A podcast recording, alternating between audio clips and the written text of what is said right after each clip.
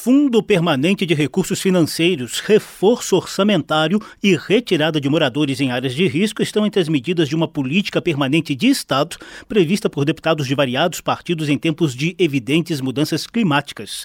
A intenção é prevenir e enfrentar os efeitos de eventos extremos, como o volume recorde de 682 milímetros de chuva, que matou quase 70 pessoas no litoral norte de São Paulo em fevereiro, ou a longa seca que castiga mais de 100 municípios do Rio Grande do Sul. Diante Diante da maior frequência e intensidade desses fenômenos, os parlamentares já haviam sugerido a criação de fundos para financiamento de medidas emergenciais e estruturantes. Um deles foi apresentado pelo deputado Reginaldo Lopes, do PT de Minas Gerais, e prevê 23 bilhões de reais para ações de resgate, amparo, reconstrução de áreas atingidas e indenização das vítimas de tragédias. O deputado João Daniel, do PT de Sergipe, foi relator da proposta na Comissão de Integração Nacional e agora espera a urgência da análise do tema no Legislativo. Eu espero que o presidente da Câmara e do Senado possa dar prioridade. Precisa ter um fundo estruturante como política de Estado para dar o um mínimo de dignidade às pessoas quando são afetadas.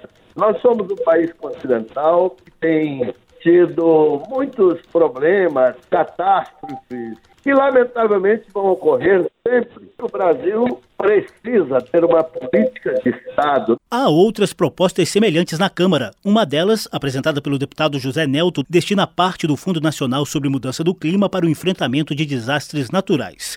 Logo no início dos trabalhos legislativos deste ano, a Câmara e o Senado aprovaram a chamada PEC da Transição, que ampliou as possibilidades de gastos orçamentários do governo Lula.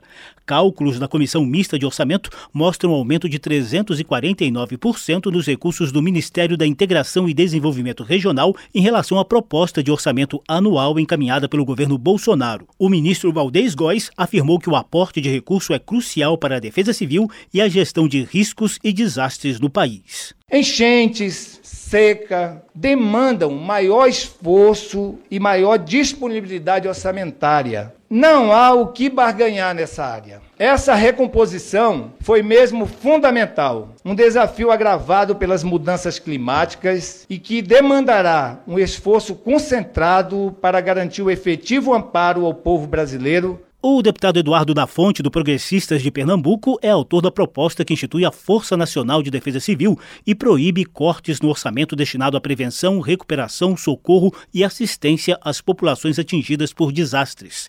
Desde 2012, após as mais de 900 mortes nas enchentes da região serrana do Rio de Janeiro, o país conta com a Política Nacional de Proteção e Defesa Civil, com foco em prevenção e monitoramento de desastres. Porém, a deputada Sâmia Bonfim, do Pessoal de São Paulo reclama da falta de implementação das medidas.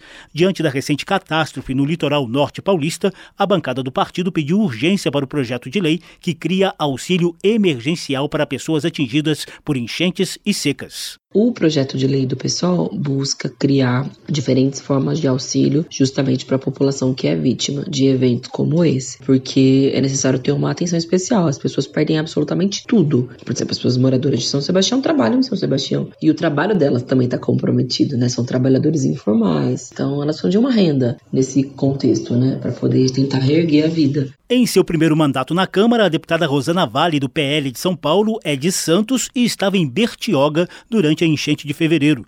Ela já apresentou proposta para aumentar a pena dos crimes cometidos contra patrimônio na vigência do estado de calamidade pública.